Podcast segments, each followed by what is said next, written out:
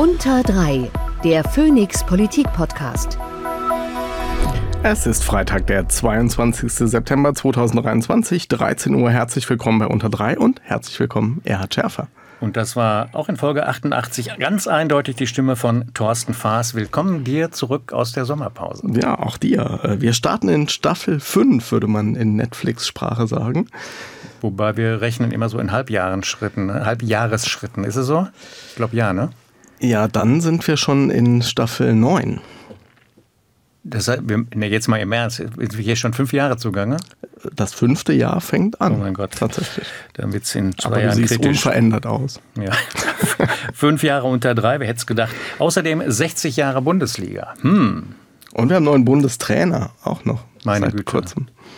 Da du Ein ja gewisser ähm, Julian Nagelsmann. bei unseren Gesprächen, bevor diese Aufzeichnung gestartet wurde, ähm, den Experten hier rausgehauen hast. Kleine Testfrage, wann waren 1963 die Anstoßzeiten der damals frischen ersten Fußball-Bundesliga? Ich glaube, sie hieß noch nicht mal erste, weil es die zweite noch nicht gab. Gut, das kann ich Alle natürlich Spiele nur übrigens, ich helfe dir ein wenig, alle Spiele am Samstag oder Sonnabend, alle. 17 Uhr.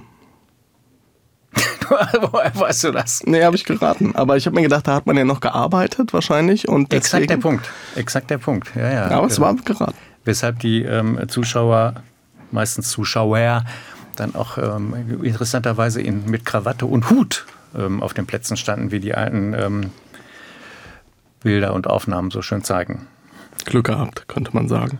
Zeit, unseren heutigen Gast vorzustellen, würde ich sagen. Marco Wanderwitz ist da, CDU-Bundestagsabgeordneter und ehemaliger Ostbeauftragter der Bundesregierung und, kann man sagen, einer der erklärtesten AfD-Gegner an der CDU. Herzlich willkommen. Herzlich willkommen auch Ihnen. Ich freue mich, dass ich bei Ihnen sein kann. Nach der Situation in Thüringen auch sicherlich ein Grund, warum wir Sie eingeladen haben. Wie schauen Sie auf diese Woche? Naja, wir hatten mal wieder muntere Diskussionen äh, über den ähm, Umgang äh, mit der AfD im Allgemeinen und über auch unseren Umgang äh, als CDU, CSU im Besonderen. Und ähm, ich will mal so sagen, ich könnte auf äh, solche Diskussionsrunden gut verzichten. Das werden wir an der einen und anderen Stelle natürlich noch vertiefen. Wir wollen zwei Dinge nicht unterschlagen. Das Rätsel zu dieser Folge gelöst hat Marco Rohr. Ich wollte schon immer auch mal mit einer Einzelmeinung sprechen. Insofern passt das hier nochmal doppelt gut. Aber es ist ein ganz wichtiger Punkt, irgendwie, den wir jetzt fast vergessen hätten. Thorsten Fraß hat nämlich Historisches zutage gefördert. Ich sagte es ja eingangs, 22. September, am 22.09.2002 war Bundestagswahl. Sie erinnern sich? Das stimmt. Ähm, da kann ich mich noch gut dran erinnern, in der Tat. Ihr erster Einzug in den Bundestag. Äh, das war ein äh, spannender Wahlkampf und ein extrem spannender Wahlabend. Das hat ja damals äh, für uns insgesamt nicht gereicht für den Regierungswechsel, aber für mich im Wahlkreis hat es dann knapp gereicht. Und ähm, ich konnte damals die äh, SPD-Kollegin, die dort 98 äh, gewählt worden war und meinen Vorgänger äh, von der CDU abgelöst hatte, dann ablösen im Direktmandat. Diese Septembertage sind für Wahlforscher immer sehr, sehr spannend, weil fast an jedem Tag eine Bundestagswahl mal stattgefunden hat. 22.09. auch 2013 Bundestagswahltag. Da haben Sie fast 50 Prozent geholt im Wahlkreis damals. In der Tat, 49,6 sind es gewesen. Und ich habe damals zu meinem Team gesagt, weil sich das ja schon so angefühlt hat, also das war eigentlich der Wohlfühlwahlkampf schlechthin. Es hat es vorweg und hinterher nie wieder gegeben, seit ich mich erinnern kann.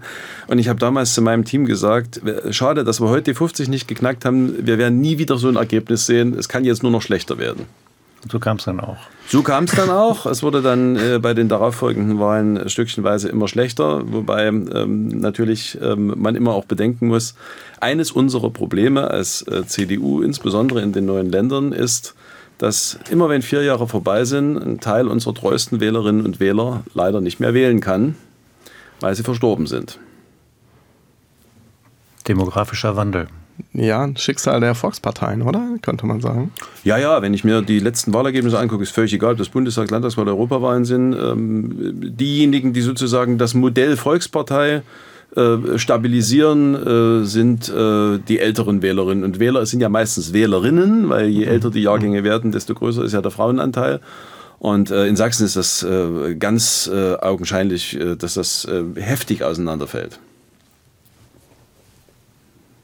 Das Verhältnis von CDU und AfD wird uns heute sicher auch nochmal an verschiedenen Gesichtspunkten beschäftigen, aber vielleicht schauen wir zuvor noch auf eine kleine, man könnte sagen, farbliche Revolution.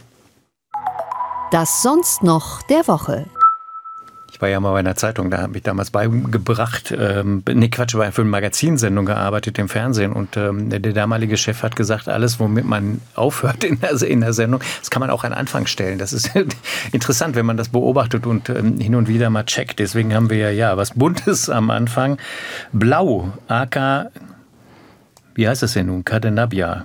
Offiziell heißt die neue Farbe, ich entnehme, ich zitiere das ZDF, offiziell heißt die neue Farbe der CDU Cadenabia ich, mich erinnert es immer an Catenaccio, aber das ist so ein Ort in, in ähm, Italien, wo ähm, Adenauer wohl ähm, gerne geurlaubt hat. Es steht für, Zitat, Vitalität, Zuversicht und Freiheit. So werbetextet CDU-Generalsekretär Carsten Lindemann, der an diesem Donnerstag die neue Farbe vorgestellt hat. Man könnte sie auch einfach Türkis nennen, schreibt das ZDF. Sind Sie begeistert, Herr Wanderwitz? Wie viel Vitalität gibt Ihnen die neue Farbe? Also ich fand das zum einen erstmal äh, ziemlich äh, sympathisch, wie Carsten Linnemann das vorgestellt hat. Und ähm, ich sage mal so, ähm, also wer in der CDU Mitglied ist, äh, weiß mit Cadenabia was anzufangen, weil äh, Konrad Adenauer ist sozusagen ähm, der große Übervater äh, aus den Gründungsjahren äh, der CDU und am Comer See in Cadenabia war sein Urlaubsdomizil. Ähm, die Konrad-Adenauer-Stiftung äh, betreibt das äh, jetzt äh, als politisches Bildungszentrum und ähm, viele sind da auch schon mal selbst gewesen und insofern hat, also das hat die sozusagen die Herzen ähm, des CDU-Mitglieds erreicht. Also die CDU Sachsen nimmt, geht auch mit diesen Farben dann nächstes Jahr in den Wahlkampf. Ich das lese, weiß ich nicht. Ich lese diverse, diverse Landesverbände, ähm, sind nicht. dann offenbar in die Geheimnisse vorher nicht eingeweiht worden und jetzt gar nicht so richtig zufrieden. Wir haben in Sachsen seit vielen Jahren ähm, die Tradition, äh, dass wir in Kommunal- und Landtagswahlen äh, in einer grünen Linie, weil äh, der Freistaat Sachsen hat ja bekanntlich äh, eine grün-weiße äh, Flagge, in der grünen Linie gehen. Ähm, ich fand das immer nicht so schön, dass die orangene Linie der Bundespartei dann nur zur Bundestagswahl in Sachsen gelaufen ist, aber am Ende des Tages ist das äh, auch nichts, wo ich mich verkämpfen würde. Ähm, ich finde die neue Linie gelungen. Und ähm, sowas kann man mal machen. Man sollte es nur nicht allzu oft machen, weil natürlich auch, ähm, wenn man was lange durchträgt ähm, und das auch äh, ein Claim ist, der entsteht. Ich habe gelesen, Thorsten, dass, ich weiß nicht, ob das stimmt. Ich habe jetzt weiß auch gerade die Quelle nicht, dass äh, der Parteivorsitzende März gesagt haben soll, er geht nicht in die Landesverbände, wo diese neue Farbe nicht irgendwie intensiv genutzt wird. Naja, also ist ja interessant, was Sie gerade sagten, ne? dass man natürlich dezentral vielleicht den einen oder anderen anderen Akzent setzen will, aber so eine Farbe hat natürlich auch einfach so einen Wiedererkennungseffekt und dass man, ob man das jetzt in dieser Schärfe formulieren muss, wie der Vorsitzende sei mal dahingestellt, aber dass man jetzt nicht mit beliebig vielen Farben als Partei operieren will, das, das leuchtet ja durchaus ein.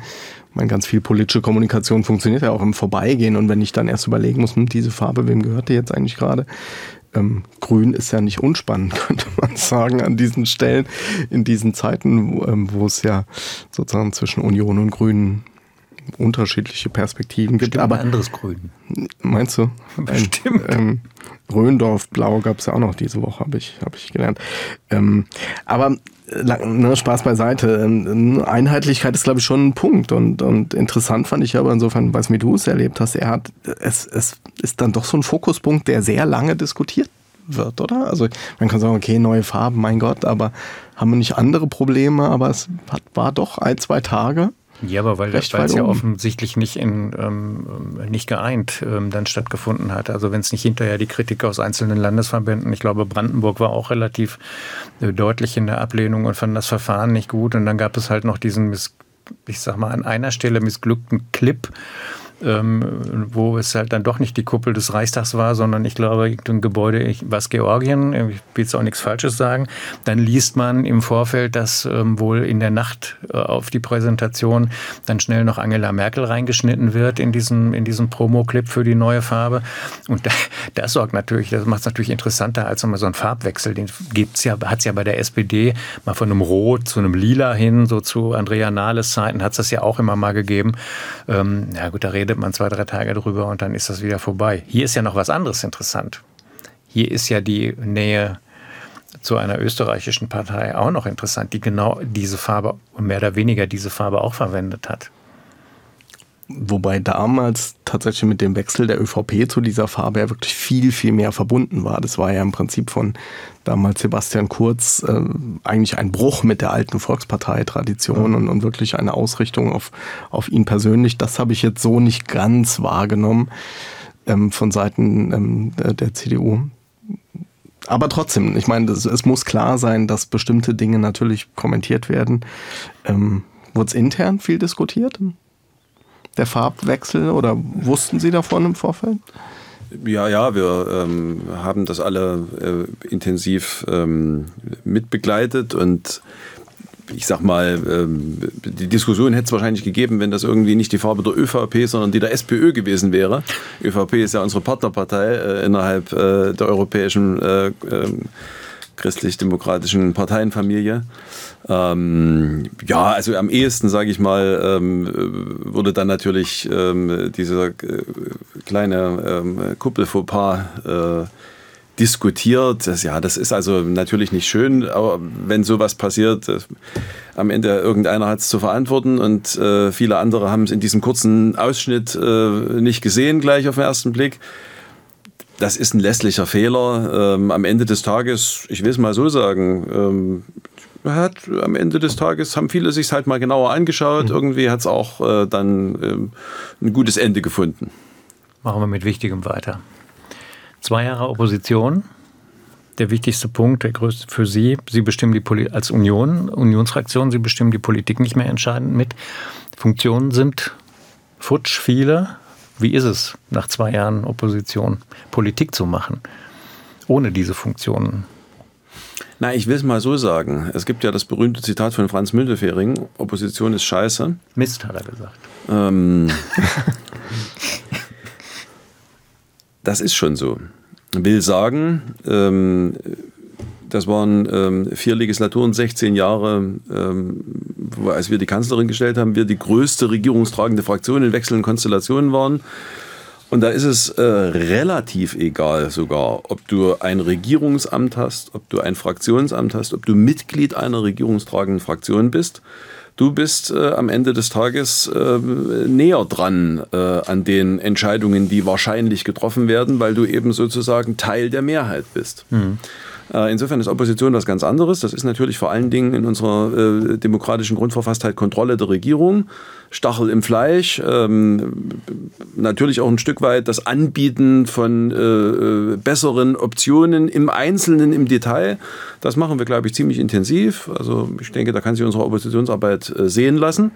Ähm, die Ampel wäre gut beraten, hier und da mal häufiger unseren Vorschlägen früher zu folgen. Ähm, Gibt es viele Beispiele. Also Nummer eins nennen, dass äh, die sogenannte Gasumlage keine gute Idee war, haben wir monatelang gesagt. Und dann ist auf den letzten Drücker die Notbremse gezogen worden. Und solche Beispiele gibt es viele.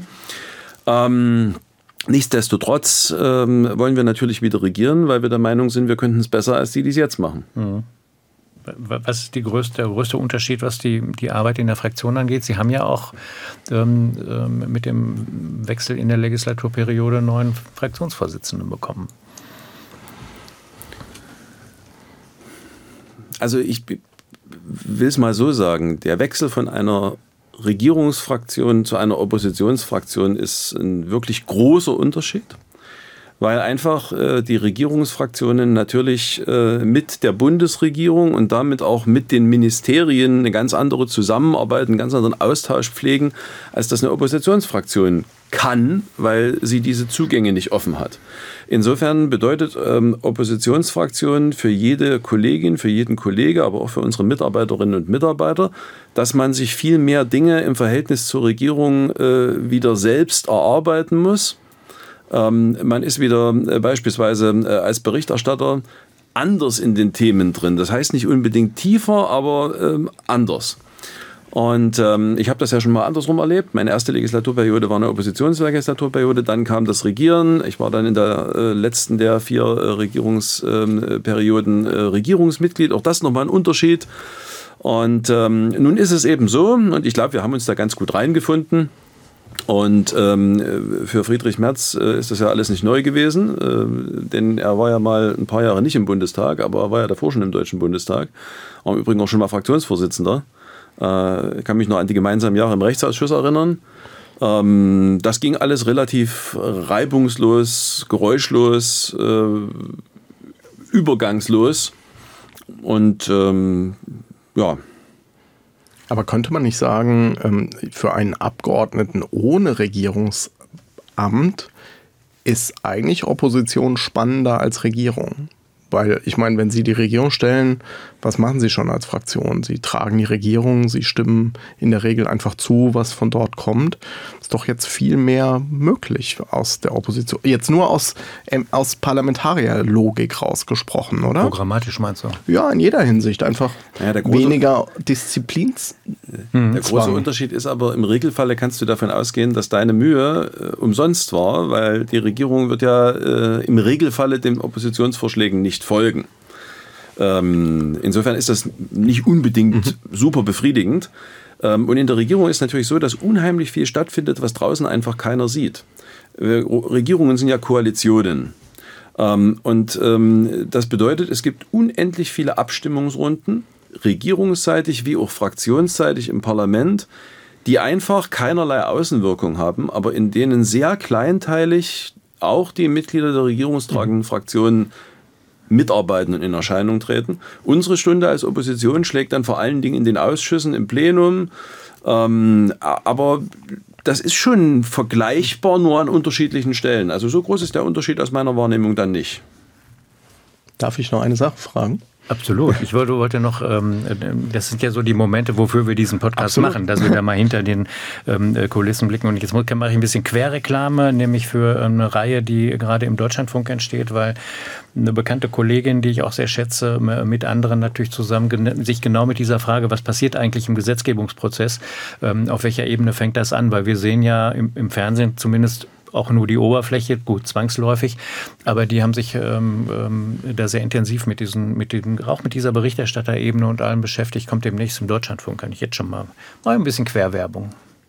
Ist ja auch öffentlich-rechtlich. Absolut.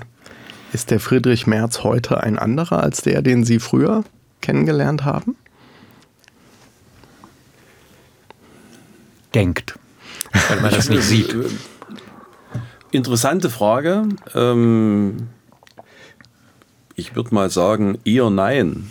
Äh, Im Sinne von, natürlich ist das eine auch schon ein paar Jahre her, da muss man erstmal ein bisschen weiter hinten kramen. Aber äh, ich glaube, mit Ausnahme, dass wir alle ein paar Jahre älter geworden sind, ähm, man merkt ihm sozusagen nicht an, dass er eine Zeit lang nicht im Parlament war, sondern ähm, es ist im Grunde genommen, als wäre er nie weg gewesen. So ist mein Empfinden. Ich, ich frage es deswegen, weil ich manchmal das Gefühl habe, dass sich Politik eben doch, Social Media als Stichwort, aber wirklich nur als Stichwort, eben doch in vielerlei Hinsicht weiterentwickelt hat und ich mich frage, ob man das von außen einfach so nachholen kann oder genau so miterleben kann. Und manchmal habe ich das Gefühl, da, da fehlt ihm an so der einen oder anderen Stelle einfach diese Entwicklung einfach mitvollzogen zu haben wenn er so Äußerungen macht, wo man denkt, okay, das hätte man vielleicht vor 20 Jahren mal machen können, aber heute ist klar, das eskaliert sofort. Vielleicht soll es ja. Also, ich glaube ehrlich gesagt, ähm, äh, dass äh, Friedrich Merz äh, immer schon ein Politikertyp gewesen ist, äh, der im Club der deutlichen Aussprache eine Lebenszeitmitgliedschaft hatte.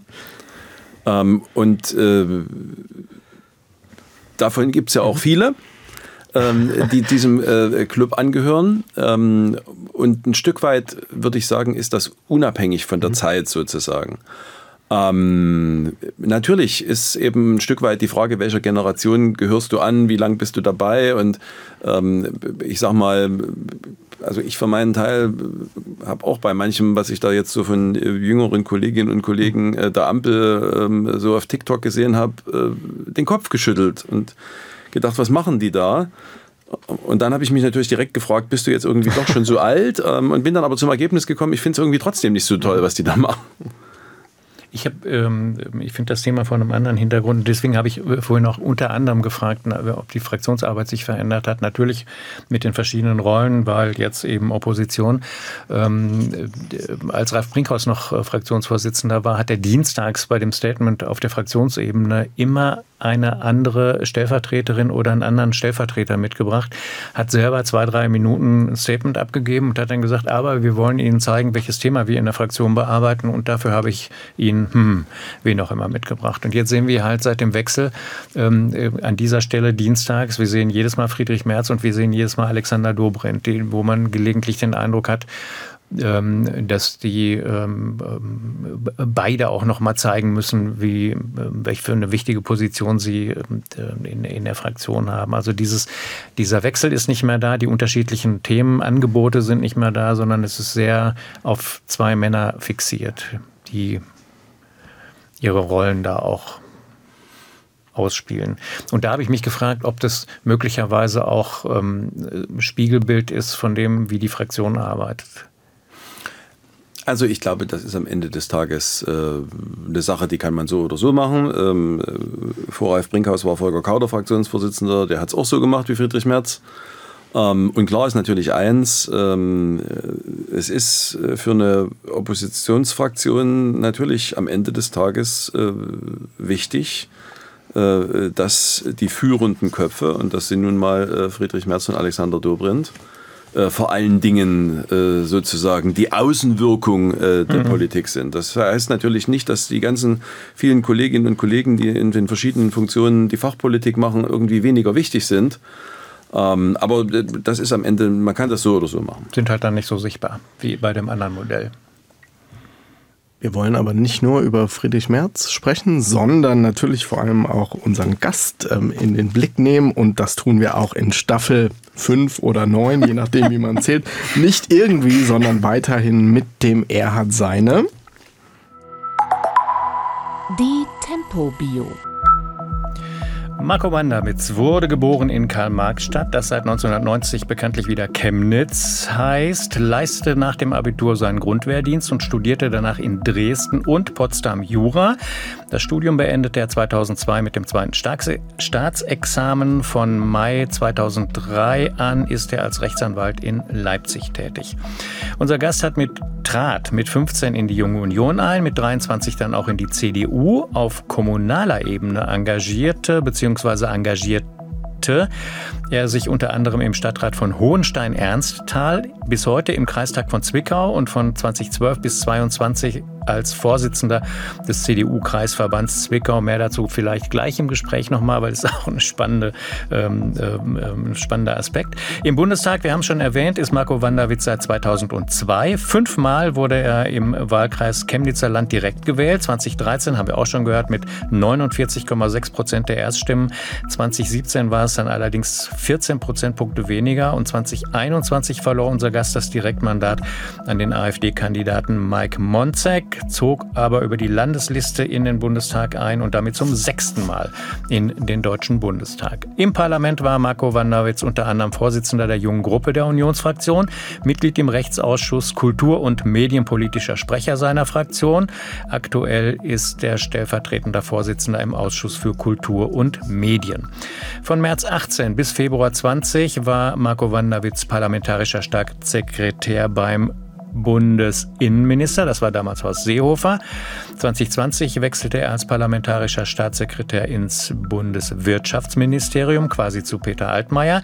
Zugleich wurde er Beauftragter der Bundesregierung für die neuen Bundesländer. Die Aufgabe endete, wie wir wissen, mit dem Regierungswechsel im Dezember 21. Nach der Bundestagswahl 21 verlor er dann auch den Vorsitzenden der CDU-Landesgruppe Sachsen. Unser Gast ist bzw. war Mitglied einer Reihe von Stiftungen und Kommissionen, beispielsweise 30 Jahre friedliche Revolution und deutsche Einheit, im Stiftungsrat der Bundesstiftung zur Aufarbeitung der SED-Diktatur, im Kuratorium Karl-May-Stiftung im Stiftungsrat des Humboldt-Forums und als Aussichtsratsvorsitzender in der, im Sachsen in der, im, im, im ist glaube ich richtig, stotter hier mir ein zurecht. Sachsenrin Rennstreckenmanagement, so rum ist richtig, oder? Ist ja auch nicht ganz einfach. Unser Gast ist um provokante und provozierende Thesen und Aussagen nicht verlegen gewesen in den vergangenen Jahren, hat beispielsweise mal die Privatisierung griechischer Inseln gefordert, damit die Griechen Schulden bezahlen können, hat höhere Krankenkassenbeiträge gefordert für Menschen, die sich ungesund ernähren, hat das EuGH-Urteil zur Vorratsdatenspeicherung auch schon mal einen Feiertag für das organisierte Verbrechen genannt, tritt aber auf der anderen Seite für eine kompromisslose Abgrenzung der CDU zur AfD ein. Wir haben es schon mal ganz kurz angedeutet am Anfang, ist auch für ein Verbotsverfahren gegen die AfD. Im Mai 21 ist er dann aufgefallen durch ein Interview in der FAZ. Ich zitiere einen kleinen Teil daraus, das war sogar ein Podcast bei der FAZ. Wörtlich, wir haben es mit Menschen zu tun, über Ostdeutsche, wir haben es mit Menschen zu tun, die teilweise in einer Form Diktatur, Diktatur sozialisiert sind, dass sie auch nach 30 Jahren nicht in der Demokratie angekommen sind. Ein Teil der ostdeutschen Bevölkerung habe gefestigte, nicht demokratische Ansichten. Nur ein geringer Teil der AfD-Wähler sei potenziell rückholbar. Man könne darum nur auf die nächste Generation hoffen. Letzte Haltung oder letztere Haltung ist möglicherweise ähm, auch der Hintergrund für einen Anschlag auf sein Wahlkreisbüro in Zwönitz in der Neujahrsnacht 21-22. Auch da gucken wir gleich nochmal drauf. Und abschließend, Marco Wanderwitz ist der erste Gast, dessen Partnerin schon vorher bei uns war, und zwar im Februar 22 in Folge 57, nämlich Bundestagsvizepräsidentin Yvonne Marquas. An dieser Stelle nochmal danke. War was falsch? Müsste das korrigiert werden oder ergänzt? Nee, also Sie haben wirklich äh, alles irgendwie erwähnenswert erwähnt. Also ich hätte, glaube ich, meine Vorstellung wesentlich kürzer ausfallen lassen. Oh. Was hätten Sie in den Vordergrund gerückt? Ja, ich hätte einfach äh, vieles äh, äh jetzt nicht von mir aus erwähnt. Also gerade so äh, Engagement, was in der Vergangenheit liegt. Also die Sachsenring-Jahre waren zum Beispiel unheimlich spannend. Ähm, wir haben da als äh, Kommunen vor Ort ähm, die äh, deutschen Läufe zur Motorradweltmeisterschaft als Veranstalter durchgeführt. Ähm, aber ja, das ist äh, Vergangenheit und war ja auch ein Ehrenamt. Und, ähm, die sind halt bei Phoenix, da gibt es das ganze Bild. Da, da gibt es das ganze nicht, Bild. Da kommen wir nicht ja, Das ist ja auch an sich gut. In ja. Türkis auch. Ähm, das ist nicht, nee, das ist Petrolmeister. Entschuldigung, das Entschuldigung. Das ist nicht Türkis, Petrol. Das ist ein großer, großer Unterschied. Ähm, Konflikten gehen Sie nicht aus dem Weg, ne? Also ich will es mal so sagen, es gab Zeiten, äh, es gab Zeiten, da äh, hätte ich im Zweifel gesagt, kommt ein Konflikt, muss man ihn halt austragen. Jetzt ist es schon so, dass ich mir sozusagen meine Schlachten mehr aussuche. Ähm, aber ja, es gibt Konflikte, denen kann und sollte man nicht aus dem Weg gehen. Und ähm, der mit äh, der AfD als einer rechtsradikalen Partei, ähm, die in Deutschland äh, viel zu groß schon geworden ist, den muss man eben ausfechten. Ähm, und deswegen tue ich das auch äh, weiterhin. Aber Sie haben sich auch mit ähm, Ihrem, in Anführungszeichen, Ministerpräsidenten angelegt in Sachsen. Ja, oder eher mit mir. Also das äh, liegt im Auge des Betrachters. Also, also in der Vorbereitung habe ich gelesen, dass das der Grund ist, warum Sie nicht mehr Landesgruppenvorsitzender ähm, ähm der, der Sachsen im Bundestag sind. Da gab es plötzlich einen anderen Kandidaten. Ja, und auch den Kreisvorsitz ja und den mit auch. Verweis auf seine Politik Den Kreisvorsitz habe ich in der Tat äh, in einem Mitgliederbrief meinen Mitgliedern erläutert, warum ich das nach zehn Jahren äh, nicht mehr weitermachen wollte. Und in der Tat äh, spielte dort äh, eine gewisse Rolle als einer von vielen Gründen, äh, dass ich gesagt habe, dass ich in der Tat unter diesem Landesvorsitzenden als Kreisvorsitzender nicht mehr dienen möchte.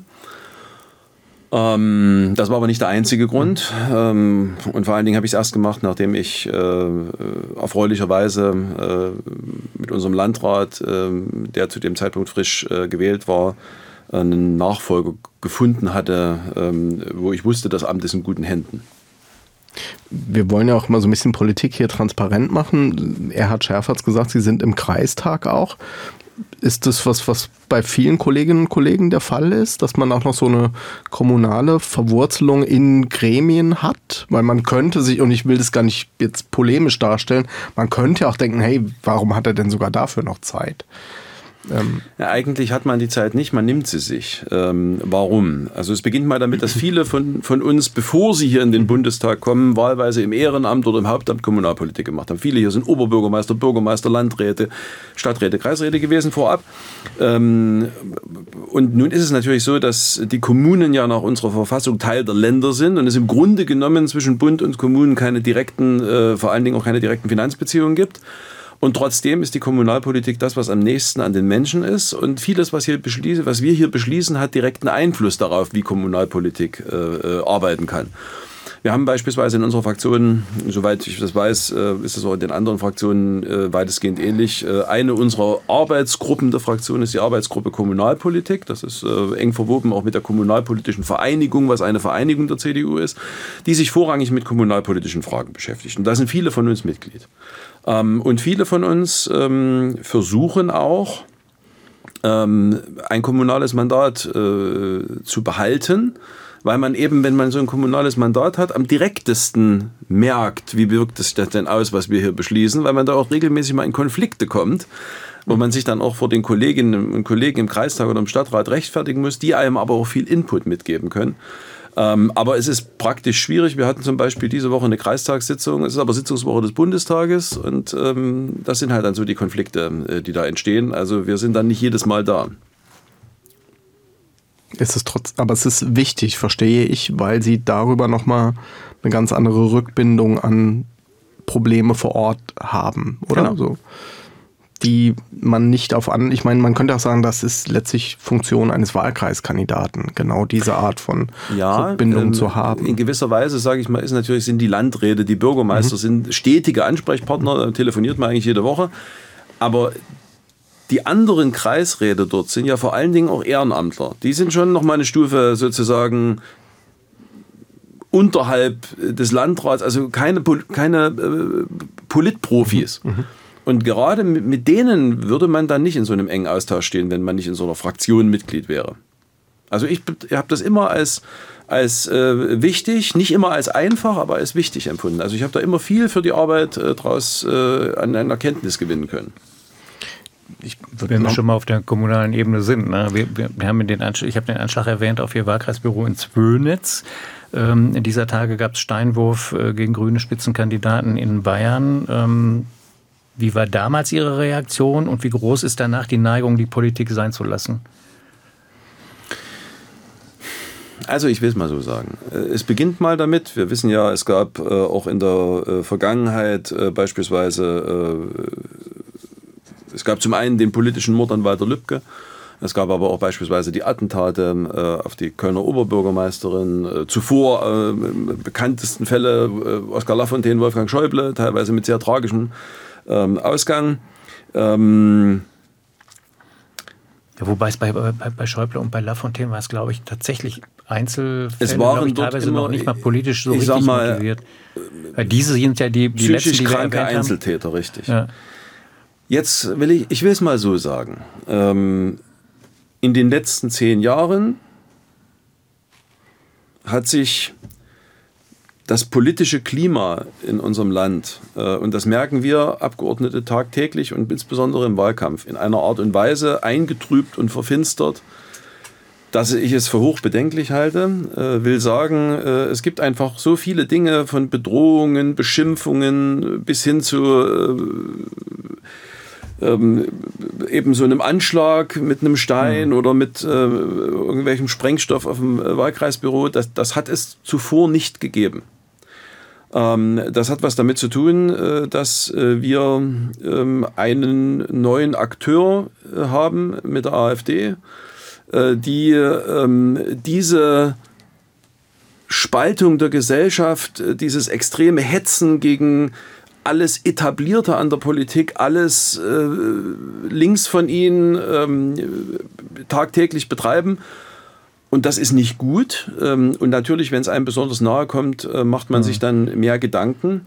Und ja, ähm, es gibt äh, nicht wenige, die sagen, das tue ich mir nicht an. Ähm, beispielsweise äh, kann ich mich noch gut entsinnen als an den ehrenamtlichen Bürgermeister von Tröglitz, ähm, der auch im Zuge solcher Demonstrationen mhm. äh, persönlich bedroht worden ist ähm, und dann gesagt hat, nö, dann mache ich es nicht mehr. Ähm, aber das ist eine, eine, ganz individuelle Entscheidung. Aber das, das Klima ist rauer geworden, ähm, äh, es ist anders geworden, als es früher war. Thorsten Fass kann das mit Zahlen unterfüttern irgendwie und da, da, da läuft es in Wirklichkeit den Rücken runter.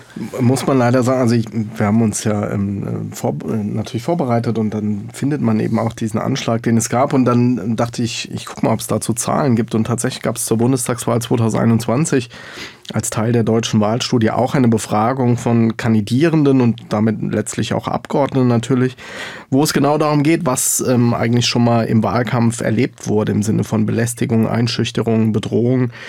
Das fängt dann an mit ähm, beschimpfenden, beleidigenden, bedrohenden Kommentaren per Mail oder in sozialen Medien. Das berichten alle. Also es scheint völlig selbstverständlich zu sein, dass man dort, aber es bleibt eben nicht beschränkt. Das fand ich dann tatsächlich auch sehr schockierend auf diese virtuelle Welt. Beleidigung, Herabsetzung der eigenen Person bei Treffen, öffentlichen Veranstaltungen, Debatten berichten immerhin äh, immerhin die Hälfte der Leute berichten das auch face to face persönliche Bedrohung oder Bedrohung von Familie oder nahestehenden Personen. 30 Prozent erleben das mindestens gelegentlich. Körperliche Angriffe 10 ähm, Prozent äh, mindestens gelegentlich, manche sogar regelmäßig. Also das ist Alltag, oder? Muss man äh, eigentlich.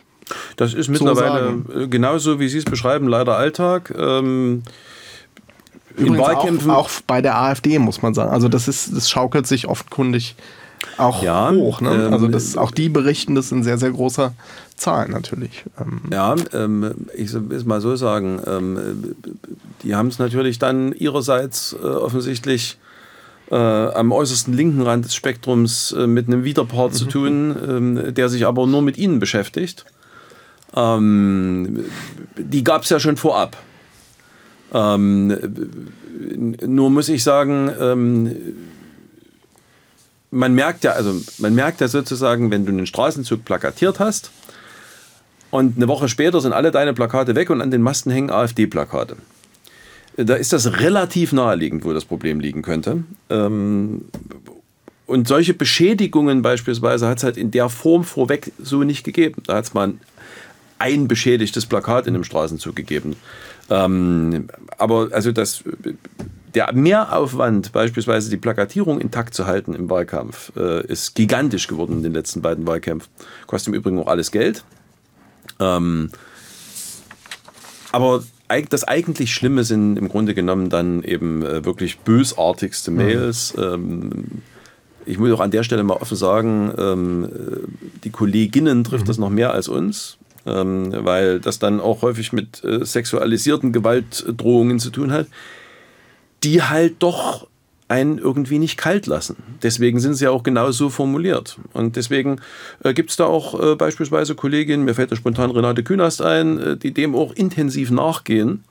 Manchmal auch mit Erfolg, äh, im Sinne von dann doch äh, strafrechtlich den einen oder anderen, äh, meistens sind es ja Männer, ähm, zur Verantwortung ziehen können. Und offensichtlich gibt es auch ab und zu mal Fälle, wo dann sowas wie ein Aufweckprozess stattfindet, wo das eigentlich relativ normale Menschen sind, die aber irgendwie, wenn die abends um 10 an ihrem Computer sitzen, offensichtlich ihren Kopf ausschalten. Hm. Tauscht man sich darüber aus oder, oder also kann das ja nur mutmaßen, was das mit einem macht. Sie haben es ja angedeutet gerade. Gibt es dafür irgendeine Art von Unterstützung? Ich meine, wir reden vergleichsweise viel über Mental Health in diesen Tagen. Ähm, ähm, oder müssen Sie damit selber klarkommen? Also nicht Sie als Person, also Mann als Abgeordneter, also Mann es mit ist einem eigentlich erfreulicherweise gute, unaufgeforderte Tradition unter Demokratinnen und Demokraten, dass wenn es mal besonders schlimm wird, mhm. ähm, einem viele zur Seite springen und das baut einen auf. Ähm, aber ansonsten ist das natürlich so, das musst du im stillen Kämmerlein mit dir ausmachen und musst es halt erleiden. Und schön ist es nicht so ein bisschen düster gerade. Aber ich finde, das ist ein wichtiger Punkt, weil man, man kennt diese in Anführungszeichen prominenten Fälle, ein paar sind ja schon gefallen, aber ich glaube, es ist weit mehr. Es betrifft einfach Politik als System irgendwo. Es ist mittlerweile ja. auch so, das muss man klar sagen, dass äh, immer wieder deswegen äh, Menschen halt hinschmeißen ihr politisches Engagement. Und vor allen Dingen ist es, weil sich das natürlich auch rumspricht, ist es viel schwerer geworden, äh, Menschen für politisches Engagement zu gewinnen. Und das ist das eigentlich Schlimme daran, dass es ganz viele Menschen gibt, äh, die sagen, ich tue mir das nicht an. Ähm, und das ist nicht gut für die Demokratie. Ich würde sagen, wir machen jetzt gar keine Überleitung irgendwie, sondern nee. gehen einfach zum nächsten Thema und leiten dieses Thema ein mit dem. Der Tweet der Woche. Der Tweet der Woche ist vom 17. September, kurz vor 17 Uhr, und er lautet: Daniel Günther hat recht. Kommt Ihnen bekannt vor, nehme ich an. Ja, das, hab, unter anderem habe ich den geschrieben. Weiß nicht, ob noch jemand ihn geschrieben wir hat. Haben ihn, äh, wir haben Ihren zitiert, so rum richtig, das war's. Das ist ja eine Einzelmeinung. Womit? da ist die Einzelmeinung wieder. Womit hat er, womit hat er recht?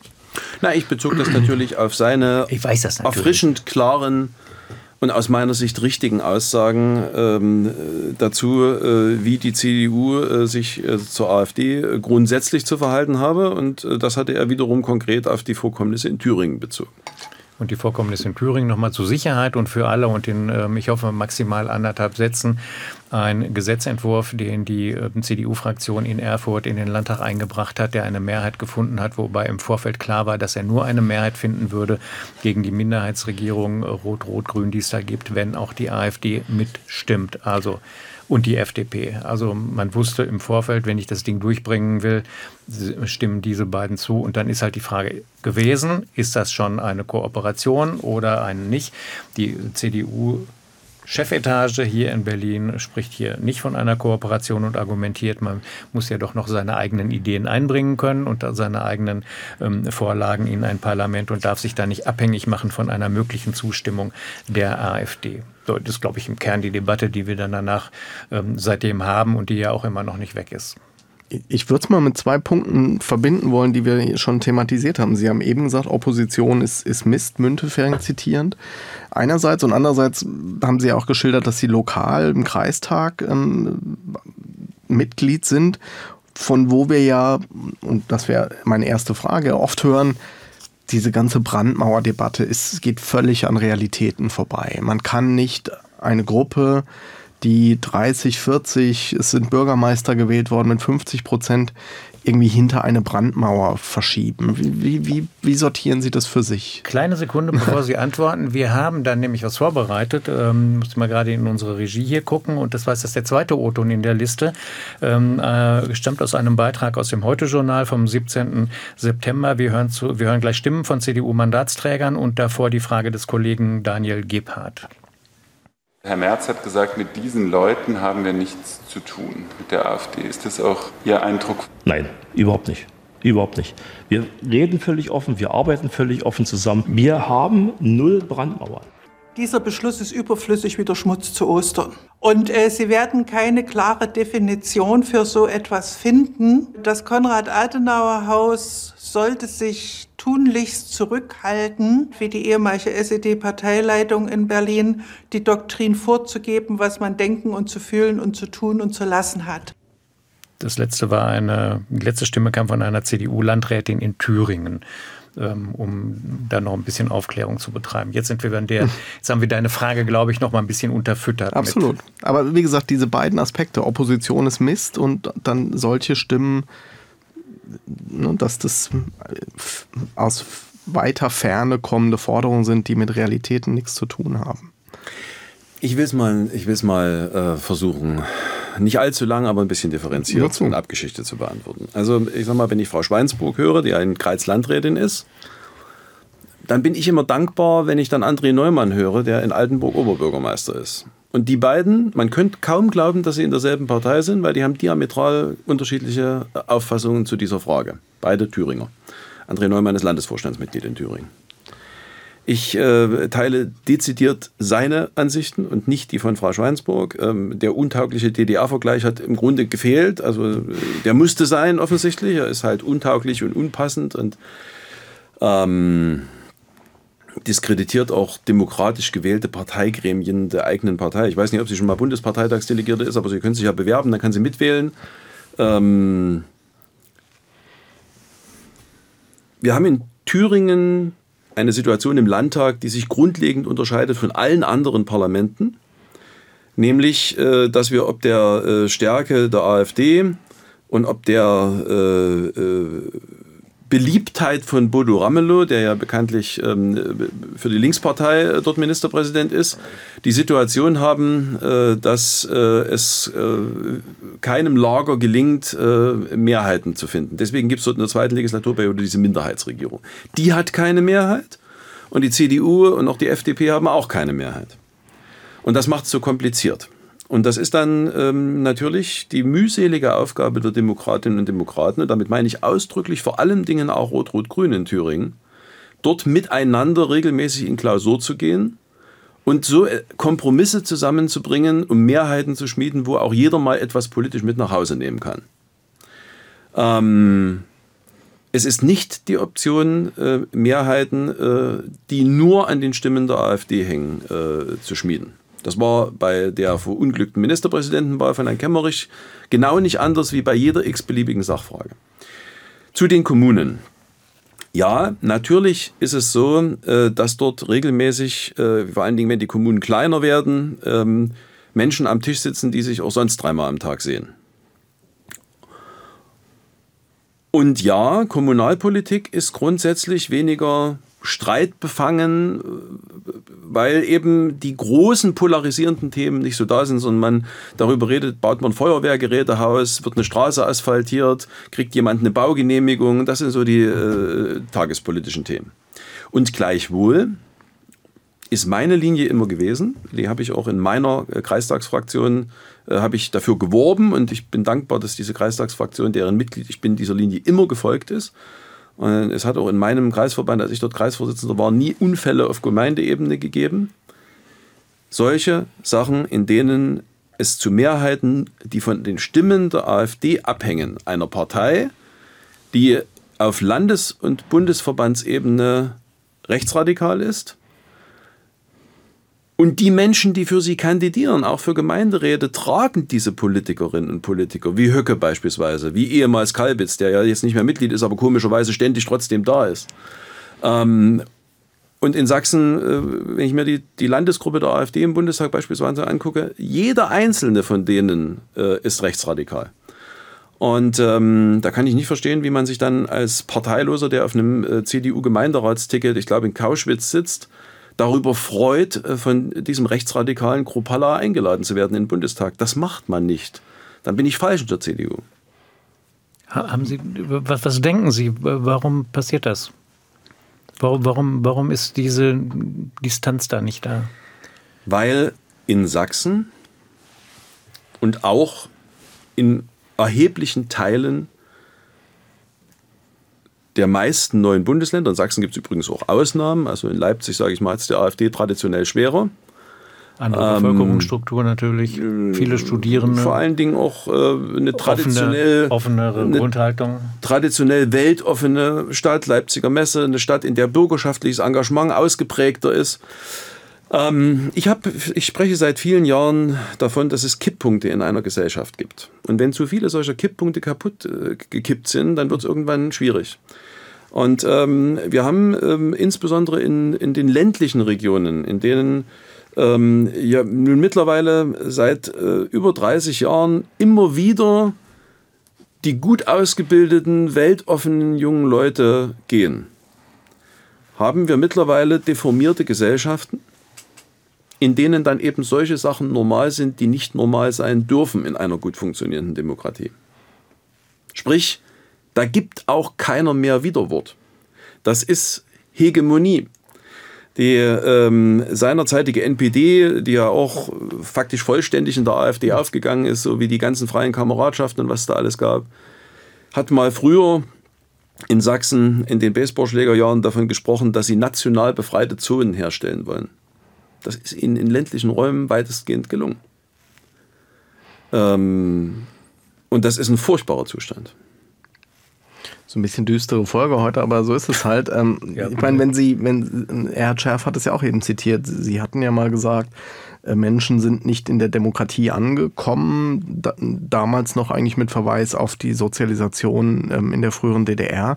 Ich meine, wenn man das Argument, was Sie gerade gemacht haben, nach vorne denkt, werden sie auch nie ankommen, weil sie gar nicht bestimmte demokratische Voraussetzungen und auch Notwendigkeiten äh, erleben können. Also zum einen möchte ich an dieser Stelle, ich glaube, das gefühlt hunderttausendste Mal äh, darauf hinweisen, dass ich immer differenziere, mhm. dass ich auch nie von den Ostdeutschen gesprochen habe, nie mal von den AfD-Wählerinnen mhm. und Wählern gesprochen seiner Zeit, sondern von einem Teil davon. Mhm. Und leider bin ich überzeugt davon, äh, dass an meinen Einschätzungen eben nichts falsch und vieles mhm. richtig ist, äh, weil ich immer wieder sehe sozusagen, dass die Muster sich wiederholen. Ähm, die übergroße Zahl der Menschen, die beispielsweise in Sachsen Mitglied der AfD sind, sich in AfD-Fraktionen von mir aus auch als Nichtmitglied engagieren und auch ein erheblicher Teil der Wählerinnen und Wähler lehnt die Bundesrepublik Deutschland, so wie sie grundverfasst ist, als liberale westliche Demokratie ab. Das sind Menschen, die in ihrem täglichen Tun von Alltagsrassismus getragen sind und ähm, so ziemlich wenig anfangen können mit dem, was die mhm. Mehrheitsgesellschaft in unserem Land an Pluralität und Vielfalt für richtig hält. Nur wo soll, wo soll da ein Verbot der AfD helfen, wenn das doch schon so tief in den Köpfen drin ist und wenn es weit über das hinausgeht, ähm, was die AfD vertritt, die ja offenbar dann das Auffangbecken ist für diese Meinung und Position. Das ist ja eine, das AfD-Verbot fordern sie schon seit geraumer Zeit. Der ähm, Parteivorsitzende hat auch in dem Zusammenhang von einer Einzelmeinung bei, bei Ihnen gesprochen. Ähm, man hört auch tatsächlich nicht viele andere, die das so fördern, fordern. Und es gibt auch um, teilweise aus der, aus der Rechtswissenschaft da durchaus kritische Anmerkungen, weil die auch sagen, sagen, erstens ist es vielleicht zu spät und zweitens wird es nichts oder wird es ganz schwierig und drittens wird es nicht viel bewirken. Ähm, wir werden ja sehen, was die Zeit da so bringt, sage ich mal, in den nächsten Monaten und Jahren. Ähm, äh, klar ist eins, äh, vor Gericht und in, äh, auf See bist du in Gottes Hand. Äh, will sagen, ähm, wie ein solches Verbotsverfahren ausgeht, entscheidet sich, wenn das Bundesverfassungsgericht seinen Spruch tut. Äh, wir kennen ähm, die in unserem Grundgesetz konstituierte Möglichkeit eines Parteiverbots, die in der Geschichte der Bundesrepublik Deutschland zweimal erfolgreich war und einmal schiefgegangen ist, nämlich bei der NPD. Wir kennen dazu die Rechtsprechung und es gibt dazu innerhalb der Juristerei eine muntere Diskussion. Ähm, klar ist eins, dass die AfD jetzt sozusagen oder vielleicht noch einen Schritt zurück. Wir haben äh, in den neuen Ländern in den 90ern und 2000ern, teilweise war es die DVU, teilweise war es die NPD, mhm. mit zweistelligen Wahlergebnissen rechtsradikale Parteien in Landtagen gehabt. Es hat einen Grund gehabt, dass das NPD-Verbotsverfahren damals kam. Es kam nicht auf den Höhepunkt, auf den Zenit der Macht, aber es äh, kam und ist am Ende an einer neuen Rechtsprechung gescheitert. Ähm, es gab die ganzen Vorfälle, ich sag mal, wenn ich mal nur Sachsen mal ein paar nennen darf, NSU, der bekannteste. Skinheads Sächsische Schweiz, Nationale Sozialisten Chemnitz, Sturm 34 Burgstedt, wie sie alle hießen. Äh, diese äh, Traditionslinien des Rechtsradikalismus sind lang und breit. Und ähm, die AfD hat die alle aufgesogen. Gibt es auch so ein paar Nebenveranstaltungen, äh, wie den Dritten Weg beispielsweise. Ähm, dann gibt es die sogenannten Freien Sachsen, die insbesondere da in Chemnitz äh, bei der rechtsradikalen Truppe von Herrn Kohlmann äh, zu verorten ist, wo es teilweise auch Doppelmitgliedschaften gibt. Ähm, die marschieren im Zweifel alle gemeinsam. Und diese, dieses Einsickern der AfD in die Parlamente hat denen in Größenordnungen einen Schub gebracht, denn die ganzen Abgeordneten sind da. Die können jetzt 24 Stunden am Tag rechtsradikal sein, weil sie werden ja von unser aller Steuergeld dafür bezahlt, dass sie sein können. Äh, da hängen Tausende von Mitarbeiterinnen und Mitarbeitern dran, die wir dann beispielsweise in den Gemeinde- und Kreisräten sehen, die wir als Ordner bei äh, irgendwelchen Versammlungen sehen, die wir ähm, in der Zivilgesellschaft erleben. Und dieses Aufwachsen. Eine Stiftung. Beispielsweise, haben wir auch die Diskussion. Äh, mir geht es mit einem Verbot darum, der Demokratie eine Atempause zu mhm. verschaffen, die wir dringend brauchen. Das befreit uns nicht davon, dass wir reale Probleme der Menschen lösen müssen. Dazu gehört aber auch, dass man eben, ähm, ich sag mal, undemokratische äh, Wunschlisten dann trotzdem nicht erfüllen kann. Also nur mal ein Beispiel, der Herr Gauland mal geprägt, dann haben es viele wiederholt. Man möge doch die in Hamburg geborene Bundestagsvizepräsidentin Aidan Ösus von der SPD in Anatolien entsorgen. Das ist menschenverachtend. Das widerspricht Artikel 1 des Grundgesetzes. Ähm, das ist Politik der AfD, der man nur entgegentreten kann, die man aber nie bedienen kann. Und so denken viele, wenn sie Menschen, die so sind wie Aidan Ösus, sehen. Ähm, Und nichtsdestotrotz ähm, wäre es eben die Atempause für die Demokratie, in der wir mit einer Mischung aus politischer Bildung und Problemlösung, die, die nicht harte Rechtsradikale sind, glaube ich, schon erreichen können. Und momentan ist es ja einfach so, dass eine Mischung aus großen Krisen, handwerklich schlechter Politik der Ampel, und so 110 Prozent sind wir auch noch nicht an Deck. Äh, eben jetzt momentan natürlich schon, ich sag mal, das Protestwählerpotenzial. Also Menschen, die in Kauf nehmen, hm. eine rechtsradikale Partei zu wählen, was mein Vorwurf an sie ist, aber eben nicht selbst rechtsradikal sind. Ich meine, das Problem an der Debatte, also bei dem NPD-Urteil damals, hat das Gericht ja im Prinzip argumentiert, sind eigentlich gar nicht groß genug, als dass man sie jetzt durch so ein Verbot aufwertet. Und man hätte natürlich damals schon sagen können, im Durchschnitt für Deutschland stimmt es, aber in Sachsen stimmt es zum Beispiel, hat es nie gestimmt, weil sie, ja, ja, sie haben es angedeutet, zweistellig waren. Und ich finde, daran krankt auch die Debatte, die wir gerade mit Blick auf die AfD führen, dass wir irgendwie so eine gesamtdeutsche Durchschnittsdebatte führen, wo man sagt, gut, was haben sie jetzt? Ne? Okay, 20 Prozent, auch bundesweit, ich will es überhaupt nicht kleinreden. Aber damit wird man dem Problemdruck, den Sie aus Sachsen schildern, doch in, also das ist doch einfach nicht die gleiche Debatte, die man mit Blick auf Sachsen oder stellvertretend für andere Kontexte im Vergleich zum Saarland führen müsste. Und ich finde, da, da führen wir so, gibt es jetzt Brandmauer, ja oder nein, aber das heißt halt in dem einen Kontext was völlig anderes als in dem anderen Kontext. Das ist richtig. Ähm, Im Übrigen gibt es auch, ähm, ich sage mal, sowohl politisch als auch in der äh, Juristerei ähm, muntere Debatten zu sagen, lass uns doch mal beispielsweise den rechtsradikalen Landesverband Thüringen als mhm. erstes ins Auge mhm. nehmen. Lasst uns doch mal als milderes Mittel über die staatliche Parteienfinanzierung reden. Ich bin für alle diese Debatten offen. Äh, ich hätte gern sozusagen die Maximallösung, aber jeder Schritt, der erreicht werden kann, hilft. Haben Sie keine Sorge, dass wenn, Sie, wenn dieser Schritt gegangen würde am Anfang, das wäre ja nicht sofort, also jemand hat die Idee und beantragt, das dauert ja möglicherweise Jahre. Haben Sie nicht die Befürchtung, dass es in dieser Zeit, die es dauert, die noch größer wird, die Partei? Das kann schon sein. Ähm, ich glaube aber schon, dass äh, vielleicht auch der eine oder die andere dann, wenn wir die Diskussion noch ein Stück weit intensiver führen würden, in dem Moment mal wach wird. Ähm, und im Übrigen, es, also es wäre schön gewesen, wir hätten schon, wir wären schon weiter auf dem Weg. Ja, ähm, ich kann mich noch gut entsinnen, so vor ein, zwei Jahren, da lautete die Diskussion, ja, also sind die denn wirklich so wirkmächtig? Ich sag mal analog NPD-Urteil. Ähm, jetzt plötzlich nahtlos, ohne dass ein Tag dazwischen wäre, gefühlt, äh, gefühlt, höre ich, na jetzt sind die so groß, die kannst du doch nicht mehr verbieten. Die Größe ist ob des Bundesverfassungsgerichtsurteils zur NPD nicht irrelevant, aber im Grunde irgendwie eigentlich schon, weil Rechtsradikale, die die Demokratie gefährden wollen, da müssen wir was tun. Und wenn wir, wie das Bundesverfassungsgericht bei der NPD, zu dem Ergebnis kommen, die können das praktisch nicht, dann ist das ein Argument. Ähm, aber bei der AfD ähm, brauchen wir darüber nicht mehr zu diskutieren. Die sitzen in allen Landtagen und im Bundestag. Und in der Tat ähm, haben wir da ähm, in den neuen Ländern einen besonderen Schwerpunkt. Ähm, weiteres Warten macht die Lage jedenfalls nicht besser aus meiner Sicht. Haben Sie Verbündete in der Frage? Ich führe viele interessante Gespräche, faktisch jeden Tag hier äh, im Umfeld der Politik. Ähm, und es gibt ja auch in den letzten Wochen durchaus interessante Einlassungen. Ich will mal eine zum Beispiel nehmen.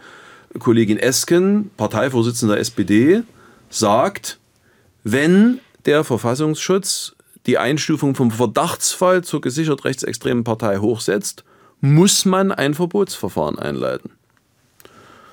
Das habe ich mit großer Freude äh, zur Kenntnis genommen. Ähm, ich bin allerdings der Meinung, man muss nicht so lange warten, da die Einstufung des Verfassungsschutzes ja für ein Gerichtsverfahren keinerlei Relevanz hat, weil das Verfassungsgericht die Fakten selbst wägt und würdigt. Wir müssen weitermachen. Und, und wir kommen auch noch tatsächlich, weil wir uns so langsam äh, dem Ende dieser Aufzeichnung auch nähern, vielleicht zu einem etwas leichteren Thema. Nein, ich bin sogar sicher. Das Wunschthema der Woche. Das Wort hat der Abgeordnete Wanderwitz mit dem Wunschthema der Woche, in der Tat. Ja, ich habe äh, in der Tat äh, ein Stück weit leichtere Kost mitgebracht. Äh, nicht ganz, aber ähm, wir haben diese Woche in Leipzig die Filmkunstmesse, auf der ich äh, leider zu kurz äh, zu Gast sein konnte am Dienstag. Und wir haben im Deutschen Bundestag ähm, über die Novelle des Filmförderungsgesetzes äh, diskutiert. Ähm, warum tun wir das? Ähm, weil ähm, Film A ein Wirtschaftsgut und B vor allen Dingen Kulturgut ist und weil die Kinos, in denen äh, Film ja traditionell eine große Rolle spielt oder die für den Film eine große Rolle spielen, äh, ein wichtiger Kulturort sind. Äh, sei es ein Arthouse-Kino in einer Großstadt wie Berlin oder sei es auch das Kino, was es auf dem ländlichen äh, im ländlichen Raum im Umfeld von 20 Kilometern gibt. Und ähm, wir als Politik sind ja in vielen Bereichen Rahmensetzer, äh, was Gesetzgebung betrifft und natürlich ein Stück weit auch Förderer. Und ähm, deswegen ähm, will ich mal die aktuellen Zahlen sozusagen mitbringen. Mhm. Die Kinos sind noch nicht wieder da, wo sie vor der Pandemie waren. Es gibt zwar Kinos, die mittlerweile wieder so gut besucht sind wie äh, seinerzeit, aber es gibt auch manche, die haben noch 40 Prozent weniger Zuschauerinnen als Zuschauer. Immer noch. Immer noch. Und deswegen diskutieren wir als Politik derzeit intensiv, wie können wir den Kinos und dem deutschen Film unter die Arme greifen haben dazu Ideen ausgetauscht. Die äh, BKM, Staatsministerin für Kultur und Medien, ähm, hat ähm, extra Eckpunkte vorgelegt, die wir jetzt politisch diskutieren. Und ich wollte einfach als gelernter Kulturpolitiker und kulturaffiner Mensch, der auch gern ins Kino geht, ähm, die Zuhörerinnen und Zuhörer ermuntern, äh, das wieder mal mehr zu tun. Es gibt viele tolle Filme zurzeit. Äh, die, die Kino machen und die, die Film machen, äh, sind äh, spannende Menschen. Es gibt spannende mhm. Stoffe und ähm, das ist derzeit eine politische Baustelle, an der ich als Fachpolitiker arbeite. Was, was kann in Anführungszeichen die Politik denn da machen, außer Geld geben oder, oder auch im Idealfall gezielt Geld ähm, geben oder die Kinos oder die, ja, die Kinos zu unterstützen? Also es gibt zum Beispiel seit einigen Jahren das Zukunftsprogramm Kino. Das ist ein Förderprogramm als Steuergeld, wo wir jetzt gerade drüber streiten, kürzen wir es oder erhöhen wir es. Leider hat die Ampel den Kürzungsvorschlag unterbreitet. Aber äh, es gibt in den Kinos im ländlichen Raum einen Investitionsstau von ungefähr 300 Millionen Euro. Weil die Kinobetreiberinnen und Betreiber äh, faktisch das Grundrauschen erwirtschaften können, aber wenn bei einem 100 Jahre alten Kino das Dach mal wieder undicht ist, dann geht es halt nicht. Wir haben vor einigen Jahren als große gesamtgesellschaftliche Aufgabe die Digitalisierung der Kinos gestemmt. Das hat auch viel Geld gekostet. Ähm, und wir setzen Rahmen. Äh, wir setzen zum Beispiel die Rahmenbedingungen äh, für die Filmförderung. Also sprich, welche Filme werden wie gefördert, aber nicht nur aus Steuergeld, sondern auch aus Branchenmitteln. Da gibt es ein System, das sozusagen von jedem Film dann Abgabe eingesammelt wird und die wird dann hinterher neu verteilt für künftige Filme. Das macht die Filmförderungsanstalt, äh, eine äh, Anstalt des öffentlichen Rechts. Da geben wir aber nur den Rechtsrahmen vor als Politik, ansonsten macht das die Branche selbst verwaltet. Waren Sie denn Team Barbie oder Team Oppenheimer? ähm, ich muss ganz ehrlich sagen, ich habe mir Barbie noch nicht angeschaut. Soll aber gut sein. Sagen ich, habe das, ich habe das von vielen gehört ähm, und werde es wahrscheinlich auch noch tun. Es ist also sozusagen bisher äh, so an einem leichten Grundunbehagen gescheitert. Es ist eigentlich nicht so, aber ich werde mir den noch angucken und ähm, die meisten, die ich kenne, sagen also, sie sind äh, Team Barbie und Team Oppenheimer diesen Sommer gewesen. Und du?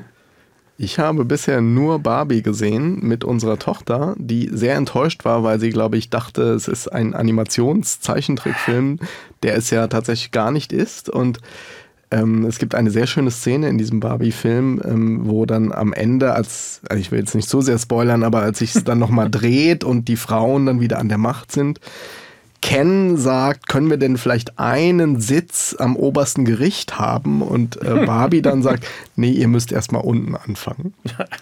Das ist im Übrigen einer der Punkte, ähm, äh, der ähm, mich zum doch Anschauen äh, noch äh, gebracht hat dass ähm, die, die, also fast alle, äh, die dort in dem Film äh, im Hintergrund, also Regisseur und dergleichen Verantwortung getragen haben, sind Frauen. Der Film ist also Frauen gemacht. Ja, das ist, glaube ich, der erfolgreichste Film, den je eine Frau, oh, jetzt muss ich aufpassen, produziert hat oder Regie geführt hat. Also tatsächlich ähm, äh, im besten Sinne Frauenfilmförderung. könnte viele kritische Frauen, auch frauenbewegte Frauen irgendwie sind reingegangen, haben sich prächtig unterhalten und fanden es gut. Insofern, sie müssen keine Hemmung haben, glaube ich. das war es mal wieder. Vielen Dank, Herr Wanderwitz. Das war ähm, über weite Strecken eine sehr nachdenkliche Folge, irgendwie teilweise auch ein bisschen bedrückend, wenn man in, so in die Perspektive gibt, aber geht oder in die Zukunft guckt. Aber ich habe so den Eindruck, aufgeben gilt nicht. Und das ähm, nehmen wir auch mit. So machen wir das. Vielen Dank. Danke Ihnen. Dankeschön und schönes Wochenende.